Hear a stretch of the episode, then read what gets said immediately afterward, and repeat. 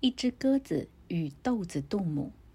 世亲是公元四世纪佛教哲学唯识学派的大师，吴卓是该学派无与伦比的祖师。他直接由弥勒佛处得到古籍，他们俩先后于那兰陀大学任方丈。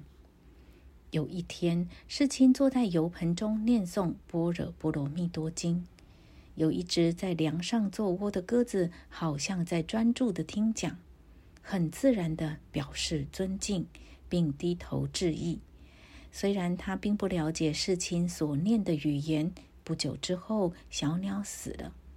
死去的鸽子转生人道，变成一个商人的儿子，取名叫安慧。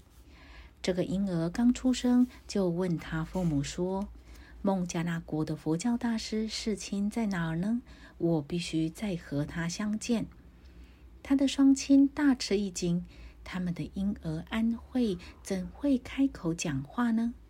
他又是怎么知道一位叫世亲的大师的呢？他父母于是四处询问，几年以后，他们找到了世亲本人，就将那个七岁大的男孩供养给大师，做他的侍从及弟子。安慧和大师有宿缘，是个十分有天分的学生。他聪颖机智，又很谦虚，很得上师的喜爱。有一天，男孩分到了一把豆子。他在供奉救度母的庙里开始吃了起来。这个前进的年轻学生突然想到，我也必须供养尊贵的杜母一些豆子，否则我在这里吃太不礼貌了。但是当他把一些豆子放在杜母圣像面前时，不论他怎么放，豆子都不断的滚到大佛像后面的地上。男孩自忖：如果杜母不接受这些豆子当供养，那么我就更不应该吃了。所以他就不停的把豆子放到杜母像面前。但是不论安慧如何努力祈祷，每次豆子还是滚到佛像后面灰尘满布的黑暗里去了。在那里能听到老鼠争抢的叫声。最后，这位沮丧的新学生手中完全空了。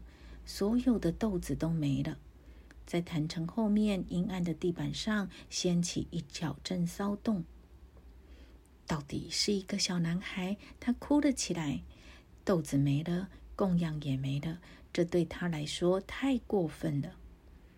就在那时，仁慈的护主圣救度母本尊，以他最尊贵的形象出现在他面前。不要哭泣，孩子。他说：“你将得到我永远的加持。”他的智慧立刻变得如世亲一样广大。在这次亲见本尊之后，大家都明显的发觉，这个男孩不再是初学者了。他长大以后有很多著述，在论述世亲的为是阿毗达摩诸论方面用力尤多。那尊杜母圣像。后来被誉为玛莎杜母，就是豆子杜母的意思。